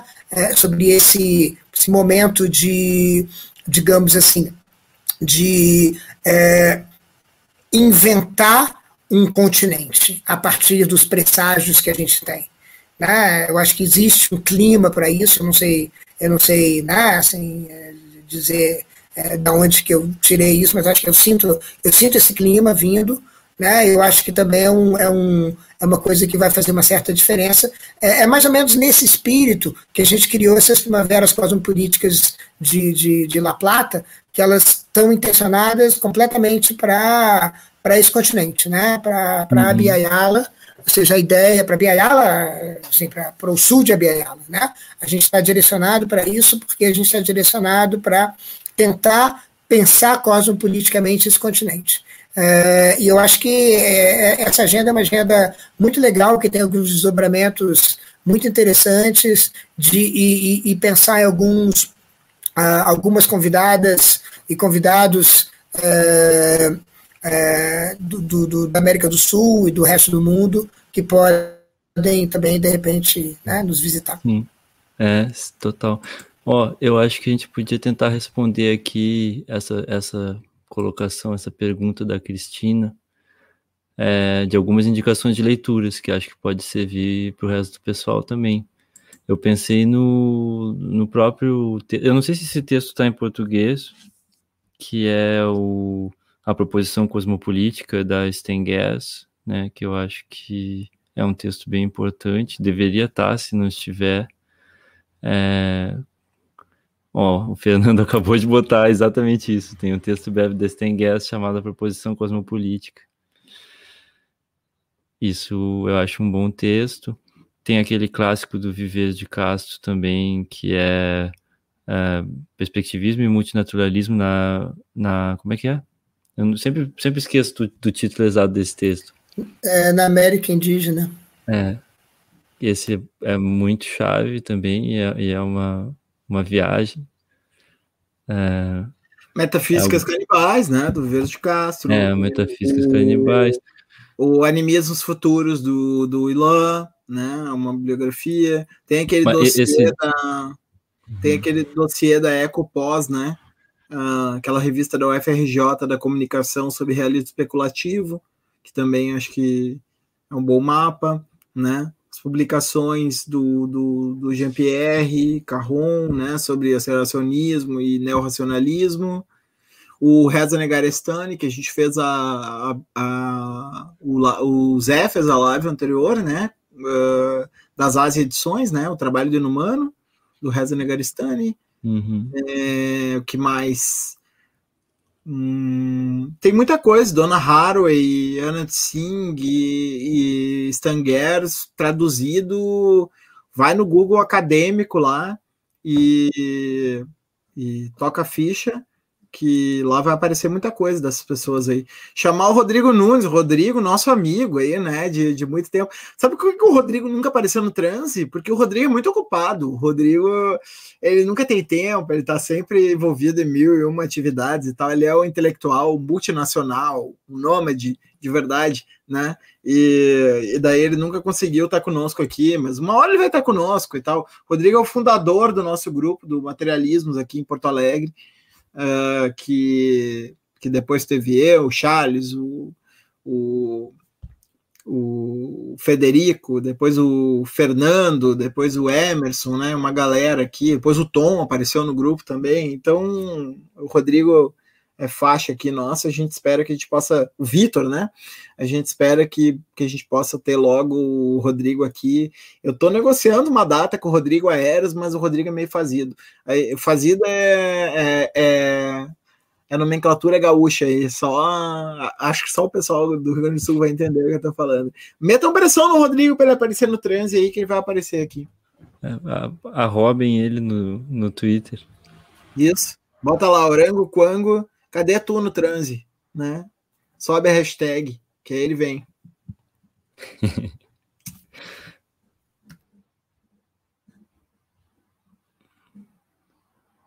Acho que a gente pode, a gente eu... depois pode fazer uma listinha e postar, porque acho que a gente falou meio rápido aqui, o nome dos textos deve ter ficado meio ruim de, de eu, pegar. Eu, tudo. eu proponho o seguinte, ó, eu proponho que a gente faça no Instagram aqueles, aqueles posts lá de lista do Instagram que a gente faz. Você segue lá, arroba TransHub no Instagram, e a gente posta lá no Instagram uma, uma listinha com, com textos introdutórios para discutir cosmopolíticas. Se ficar bom para vocês. É, eu sempre acho que as coisas não começaram, né? É, tem esse problema, né? É, eu acho que a cosmopolítica não não, não, não começou também, né? É, eu acho que a gente tem umas ideias assim gerais, é, e acho que toda, toda a bibliografia que foi citada é super boa, mas eu acho que as coisas ainda estão por vir, né? É, porque porque é todo um campo aberto, né? Todo um campo aberto que, que, que, que talvez seja uma tentativa de, de inventar a filosofia nesses tempos de hoje, né? Que são tempos em que a filosofia, em que a filosofia ou, ou se conforma com a ideia de ser é, estudos brancos, né? Estudos é, do Atlântico Norte é, ou dos homens brancos mortos, ou ela se reinventa como, como alguma coisa mais cosmopolita. É, e para ser cosmopolita, é, eu acho que é, o movimento tem que ser um movimento em direção à cosmopolítica, ou seja, para além do para além do humano, né? É, e, e né, eu queria, é, eu estava pensando também, aproveitei que ia fazer uma, uma inconfidência é, aqui no, no, no, programa de hoje, e podia até escapar, porque acho que todo mundo esqueceu, até eu, mas eu, agora que eu me lembrei, não vou poder mais fazer isso. É, eu... Oi? A vontade de confessar lá do, do, do é, né? É, pois é. Na verdade, não é uma, não é uma, não é uma assim, a minha vida é muito um livro aberto, né? Mas é, quando envolve outras pessoas, né? No caso, envolve a minha irmã e vizinha, que está às voltas com um projeto lindíssimo, é, que eu dou pitaco, não só dando sugestões, mas também agora também contribuindo, não sei se as minhas contribuições vão aparecer no, no resultado final, ela está é, lidando com a pandemia, escrevendo cartas é, intermináveis e, e ao, ao morcego, tá? É, e é por isso que a gente tem conversado muito sobre morcegos. Né? E, e, os morcegos são incríveis, a gente tem lido muita coisa sobre morcegos, é, e, e, eles são. É, eles têm uma tecnologia incrível, essa tecnologia da imunidade, como eu estava falando. A parte de que são os, os únicos mamíferos que voam, né? É, e essa capacidade de ter desenvolvido isso é basicamente assim. Eu fico, eu fico imaginando como a tecnologia humana ela não é, ela não é toda pensada é, não é toda orientada é, aos morcegos, né? Tipo assim, como é que a gente vai é, arrumar uma prótese de morcego? Aí a gente inventa avião, espaçonave, foguete. A gente pode fazer um episódio só de morcego. Sim. É, quando o livro sair, eu acho que seria uma ideia muito boa. E o livro vai sair eventualmente. É, espero que saia aí esse ano. Vai ser um livro muito bonito, né? É, e outra coisa que eu gosto muito desse livro. Convida ela logo, né, para falar aqui. Sim, pode ser, sim, sem dúvida. É, ela está querendo até, ela está numa, numa, numa, numa vibe com. Com é, peraí, não sei se eu caí, caí? É, é, é, ela está numa, ela tá numa onda com, o, com os podcasts, então ela quer transformar as coisas em podcast e tal, ela pode sim ser convidada. Mas uma coisa muito interessante que é, que me chama muita atenção é essa questão da correspondência, né? É, e eu estava esses dias escrevendo uma carta sobre, é, sobre, enfim, uma carta que é parte da intromissão das cartas para o morcego, e, e eu estava dizendo justamente da relação entre episteme e epistole, né? É, eu até perguntei para minha consultora de assuntos gregos se tem alguma, se a gente pode dizer que tem alguma etimologia aí é, comum, mas basicamente, é, enfim, né, correspondência, por razões que são bem familiares ao, ao, é, ao Pedro William aí na, na área, é, o, que, razões bem, bem, bem familiares ao Moisés, são é, a correspondência é uma coisa muito interessante, porque eu acho que a correspondência atende a esse, essa injunção dupla da Natsing que estava falando no começo. Ou seja, deixar espaço para outra narrativa. Você espera a resposta do morcego. Pode ser que nunca venha, mas você está esperando a resposta do morcego. Você tem uma incompletude. Então, isso tem uma incompletude interna que, que, é, que uma teoria não tem. Né? Porque você está escrevendo, você está. E, e, você faz um envio. E o envio é, supõe uma resposta. né? Então você você já está pensando a, a, partir da incompletude. Você já está pensando a partir de um envio que vai, vai ter uma resposta que pode nunca vir, né? É, e está aí a ideia na sua própria formulação de pensamento de uma interrupção ou de uma intrusão, né? é, enfim. É, eu acho que nesse sentido é uma, é uma iniciativa bastante bastante, bastante massa, a gente pode chamar ela assim. É, outros nomes que eu vi é, é, sugeridos aí em, de passagem rapidamente pela tela, é Naila sugerindo o One, excelente sugestão. É, eu acho que a gente também é, tem muita gente nesse rolê, nesse rolê da filosofia africana que a gente pode chamar. O próprio Duda, que acho que é um cara muito interessante para isso. É, e muita, muita, muitas das pessoas que a gente, que a gente pode que a gente pode chamar, o Luiz Ferrara, que lançou um livro no Primaveras, né? todo mundo que lançou livro no Primaveras tem, tem, tem coisas interessantes para falar. O Carlos Coelho, eu estou dando parte de um curso sobre o Carlos Coelho, seria interessante chamar ele, ele vai falar no meu curso. O Valentim, alguém sugeriu, a Juliana Fausto, enfim, muita gente, né? É, outra pessoa que eu acho que é interessante, que me vem à cabeça vendo alguns nomes, não sei se vocês botam fé, acho que Moisés provavelmente sim, é o Rafael Radoc Lobo, né? O Rafael é um, é um cara que está num rolê muito interessante da filosofia popular brasileira, e é um cara que eu acho que, que faz parte dessa, dessa cena aí de Rafael, repensar. Rafael, Luiz Rufino e Simas, né? Não necessariamente juntos, né? Acho que esses três aí são um trio parada dura aí, né? Um trio, um trio forte aí da filosofia da macumba brasileira, né? Vamos tentar trazer eles aí. O, já ficam convidados aqui. O Simas, ó, adoro teus livros.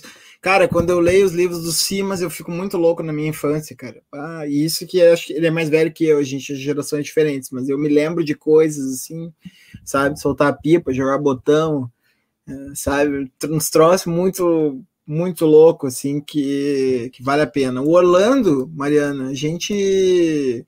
O Orlando também é, é guri da casa aqui. É, a gente toda hora vai chamar ele aqui para falar. Não necessariamente nesse programa, pode ser no de quarta, que vai ser a live, né? Mas uh, ele também é direto aqui, tá conosco. Fez, fez umas lives muito boas do Graeber e, do, e dos Nazi Hips, e vai voltar ainda mais adiante aí para conversar. O pessoal está falando bastante nomes e não tanto temas, assim, né? Uh, não sei se não. Aquela hora também caiu tudo quando eu falei, não sei se nem se deu para ouvir, mas é interessante também é, é esse lado, que aí a gente pode ir casando essas pessoas com os temas e formando, formando programas. Tema tem um, um monte também, né? Já pensei, é, falaram da pessoa que trabalha com medicina vegetal e xamanismo e tal, acho que isso seria um, um tema interessante para um programa. É... Bom, é, o, as pessoas já sugerem temas, né? Já, já apareceram temas só pelas sugestões de pessoas. Tem um tema aqui que eu já tô para convidar o Charles e, e o Ilan tá aqui, talvez o Fernando e tal. O único problema é que é muito homem, né? Mas, mas fora isso, seria massa, assim, a configuração. Que é panpsiquismo, né? Esse tema também eu tô trina pilha de trazer aqui. Uhum, que aí pega pelo lado da analítica também, pá. Ó, a galera curtiu, a galera do Rio lá. Uhum. É isso aí. A gente quer colar neles, hein? São bom pra caramba. Pedrinhas Miudinhas, hein? Bom pra caramba esse livro. Quem não leu, leia. Luiz Antônio Simas, baita autor. Ele é bem Instagramer também, tá sempre fazendo uns uns stories, umas coisas. Tocando. É, eu não uso muito Instagram, daí eu não, não tô ligado que ele usa tanto, assim. Eu vejo mais ele pelo Facebook, Twitter.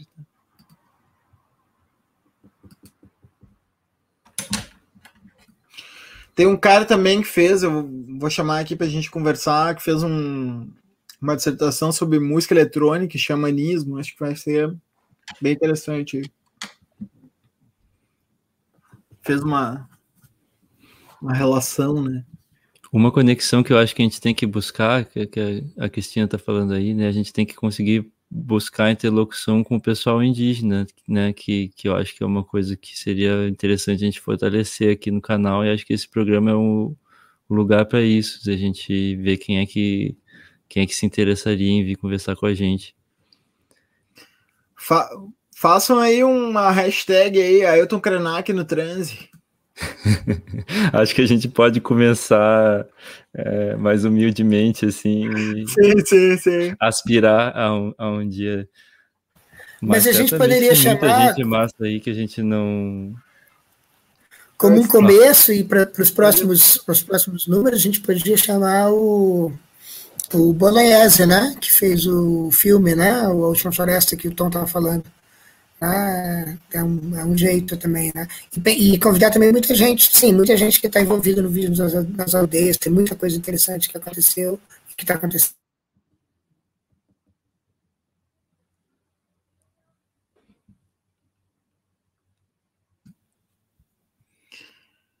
Acho que era isso. Sim, pessoal pronto. mandar as dicas também, né? No Instagram, no Facebook. Twitter? É, acho que a gente, a gente, a gente já tem uma ideia assim de que tem um público para essas, essas coisas assim, né? E, é, e, e, talvez a gente possa, Denilson Banil, a gente pode conseguir também é, é, agrupar por temas, né? Tipo assim, de repente fazer um mês sobre uma coisa, ou dois meses sobre uma coisa, fazer um, né? fazer uma, uma junção né, para os programas conversarem um pouco, né, porque, porque tudo é tudo é cósmico, né, mas a gente pode tentar dividir para setorizar, como a gente está a gente foi, foi, treinado a fazer, né. Como dizia pode... um amigo meu, Marcos Matos, né, que já teve até aqui no trânsito, né, tudo é cósmico exterior, né, é, com K, né? Inclusive o cósmico, tudo é cósmico exterior. O...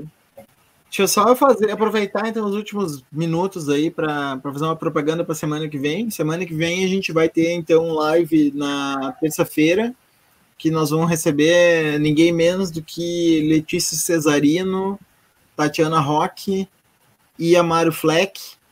E o nome da, do live será é, Neoliberalismo Modos de Usar né? A gente vai discutir um pouco essa discussão toda do se neoliberalismo é uma palavra que vale a pena ser usada, o que, em que consiste, né? E assim por diante. E também semana que vem a gente vai estrear um novo programa no Transe, também um programa contínuo, que nem esse programa, que vai se chamar Dobradiça, que é um programa que vai tratar de rock, música, cinema, é, cultura, contra cultura, esse tipo de assunto comigo, com o Itamar e com o Alex Antunes. Esqueci do sobrenome do Itamar agora.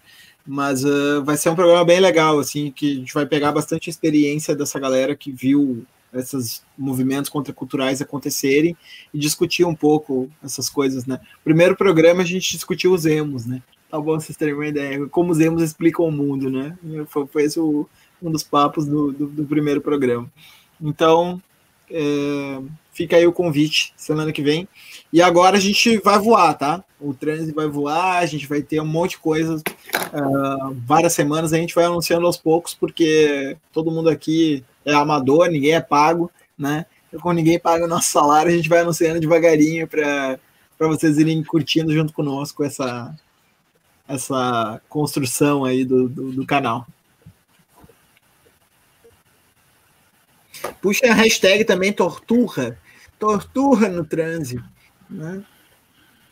Pô, o, Torturra ele até manifestou interesse em fazer mais conexões da última vez que ele teve. Acho que ah. a gente tinha que, que mobilizar. Eu não sei o que, que, que, rolou, né? Parece que ele, que ele andou sumido. Eu vi ele comentando lá no, no tweet. É. é. Audiostyle segue também. Audiostyle segue uma vez por mês Aí o programa segue.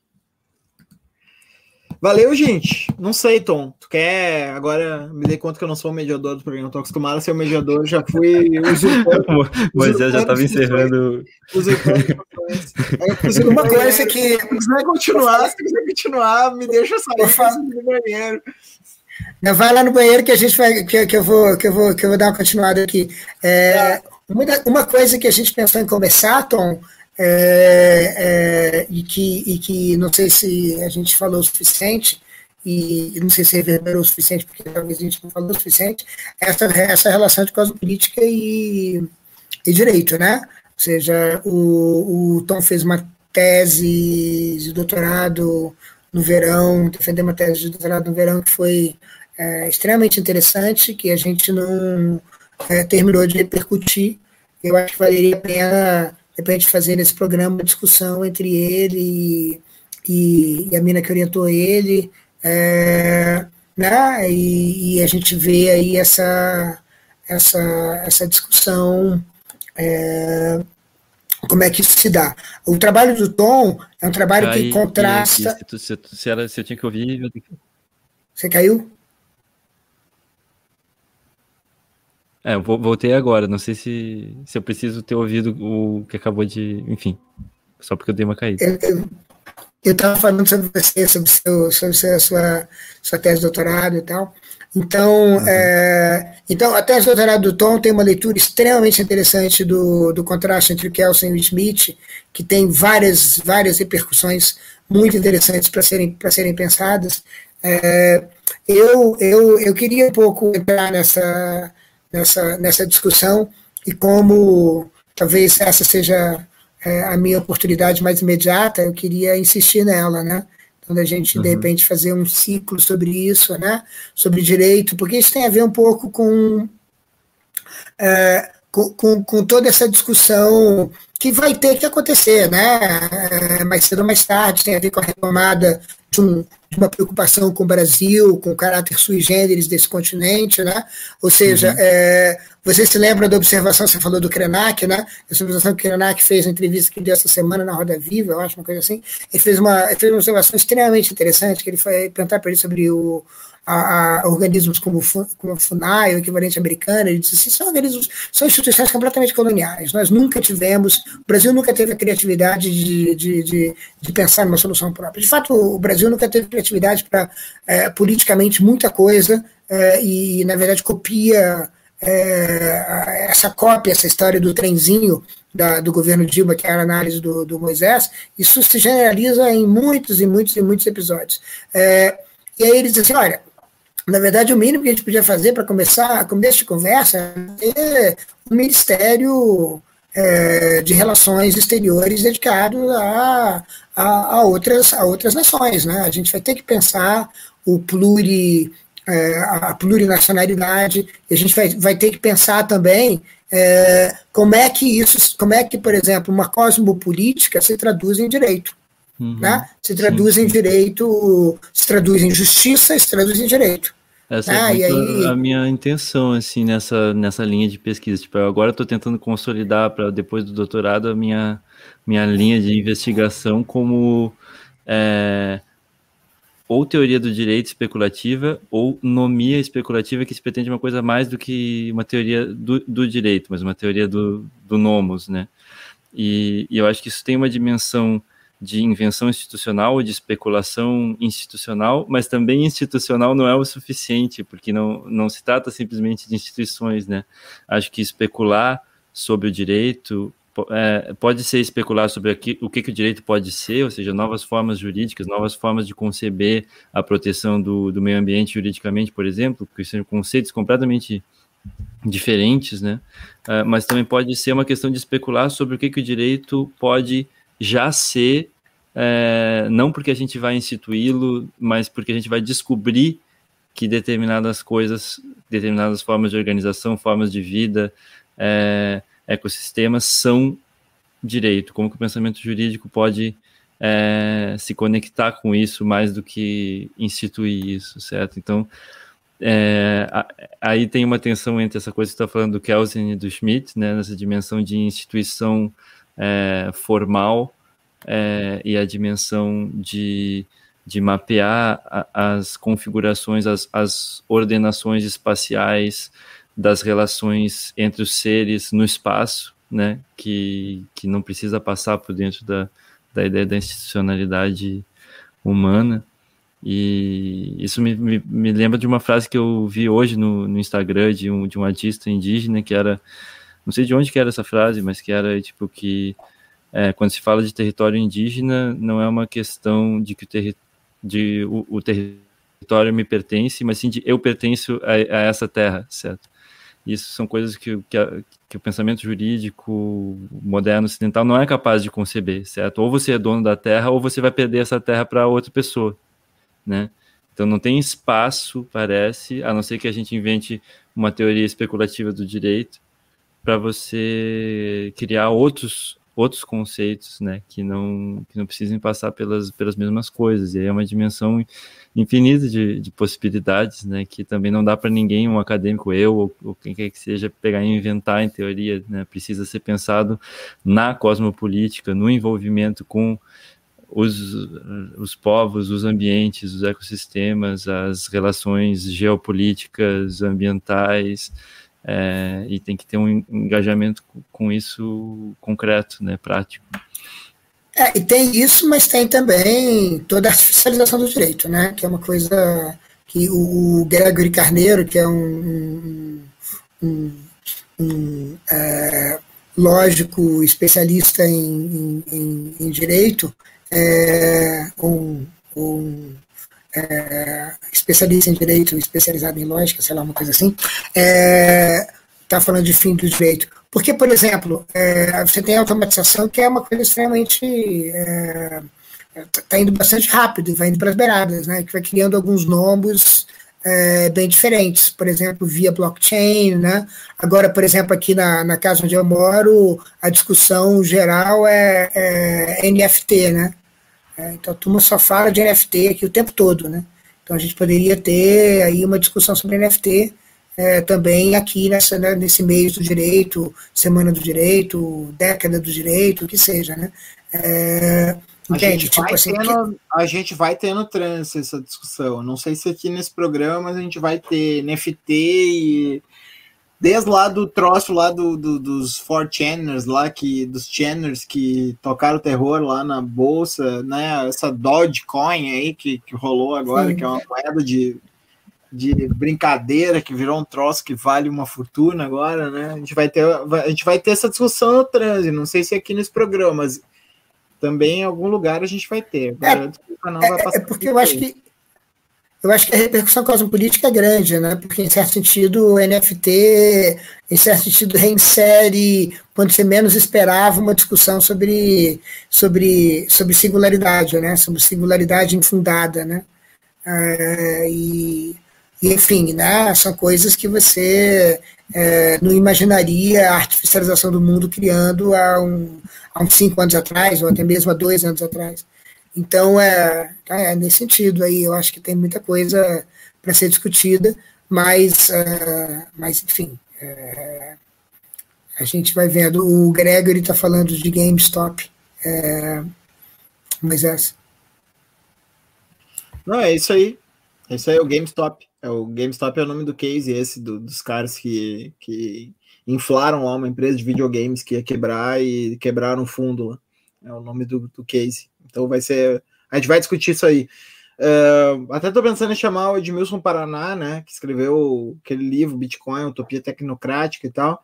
Mas eu quero também chamar uns caras que, que tentem. Uns caras, umas minas, né? Caras é força do hábito. Uh, chamar as pessoas que, que, que, pensem também as potencialidades de, disso aí, né? Quais são as chances táticas que a gente tem para lidar com capitalismo e crise ecológica a partir dessa economia descentralizada, né? Então, eu gosto de ver a crítica, né? Acho que isso aí é utopia neoliberal, como coloca o Edmilson, mas também acho que a gente pode uh, pensar em outros termos, né? Uh, termos de, do quanto isso aí pode significar alguma estratégia. Porque eu sou bem.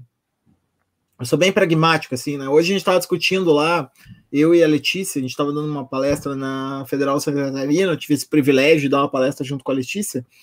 E uh, o pessoal perguntou: ah, o Sleeping Giants é cancelamento? E eu disse: não, o Sleeping Giants é um, uma, uma espécie de uma estratégia 2.0 né, ativista, porque ela não mexe com a, digamos assim, o discurso e o convencimento argumentativo. Ela, ela mexe com a infraestrutura direto, ela joga o jogo de como funcionam as redes, né? E mexe direto na infraestrutura, que nem aquele negócio que a gente discutiu no trânsito ano passado. Quem não viu essa live foi uma das melhores do ano passado, né? Dos K-Poppers lá que entraram e arruinaram lá os comícios do Trump e tal, reservando assentos. Eles souberam jogar o jogo das plataformas. Esse tipo de estratégia é a estratégia que a gente tem que inventar, viu, gente? A gente não pode mais ficar sentado no convencimento, porque o convencimento não importa mais para ninguém. Olha o negacionismo aí, é a maior demonstração, né? A gente manda pro tiozão lá todos os dias uma reportagem desmentindo, dizendo que tratamento precoce não funciona e ele não acredita. Então as nossas estratégias têm que variar, né? Tem que mexer na infraestrutura, tem que, tem que mexer nos afetos, tem que mexer em uma série de outras coisas, né?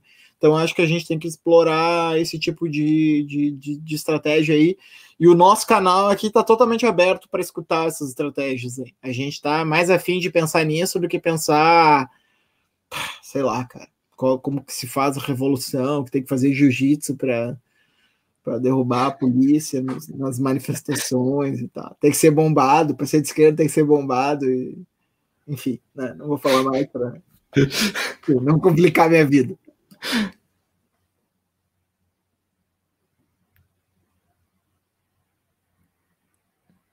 Tava vendo um, um, thread hoje interessante no Twitter de um cara que é o Simon Didio, é um amigo do Reza lá, um filósofo meio analítico, eu acho, é, sobre a, a, possibilidade de destruir o Bitcoin uh, ah, para ativistas ambientalistas, que, que, quais seriam as possibilidades para hackers ambientalistas conseguirem derrubar o Bitcoin pelo tanto que o Bitcoin consome de energia hoje, né? Consome mais energia do que muitos países, mais, mais energia que um país europeu médio, assim.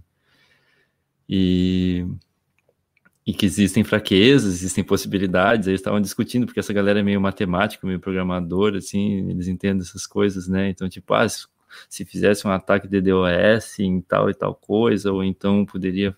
E aí chegava lá o povo, os anarcocapitalistas, defensores do Bitcoin, já tinha é, a briga em torno, um, um, e aí um outro dizia que é um esquema de pirâmide, o outro dizia que, tipo, pô, mas tu, tu tem que usar o Bitcoin para o governo não poder te matar.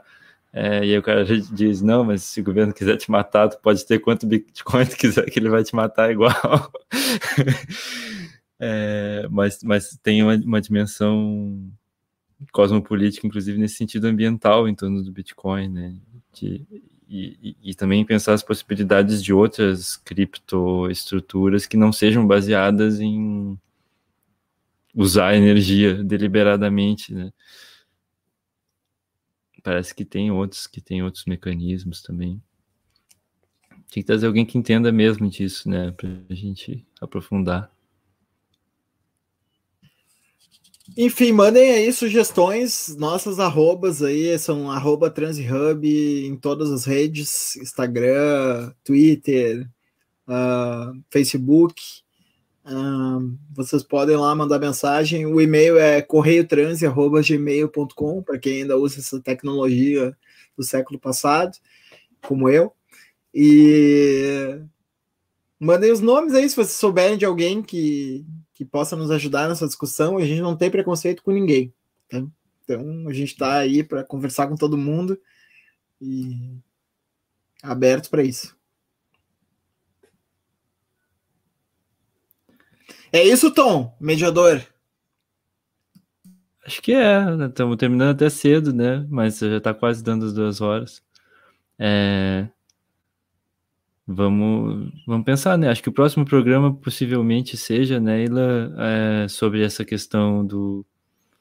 Estava pensando em fazer um sobre direito e perspectivismo, né? E, e chamar a, a Betânia, minha orientadora, e o, e o Renan Porto. Vamos ver se, se rola esse, né? Que a gente pode pensar essa questão de, de, de concepções outras de, de direito e de uso uso do espaço, relação com o território, relação com, com o ambiente e possibilidades de, de defesa e, e, e manutenção das, das, das formas de vida.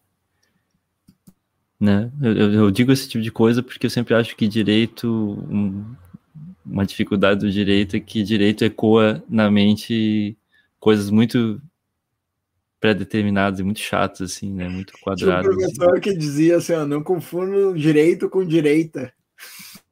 É, é, é, acaba que fica que fica próximo, ou mesmo quando é uma perspectiva de esquerda, parece que é uma coisa assim de reivindicar os direitos humanos, os direitos constitucionais e, e o que a gente está tentando fazer é transformar realmente em outra coisa, assim, que não tenha nada a ver com isso.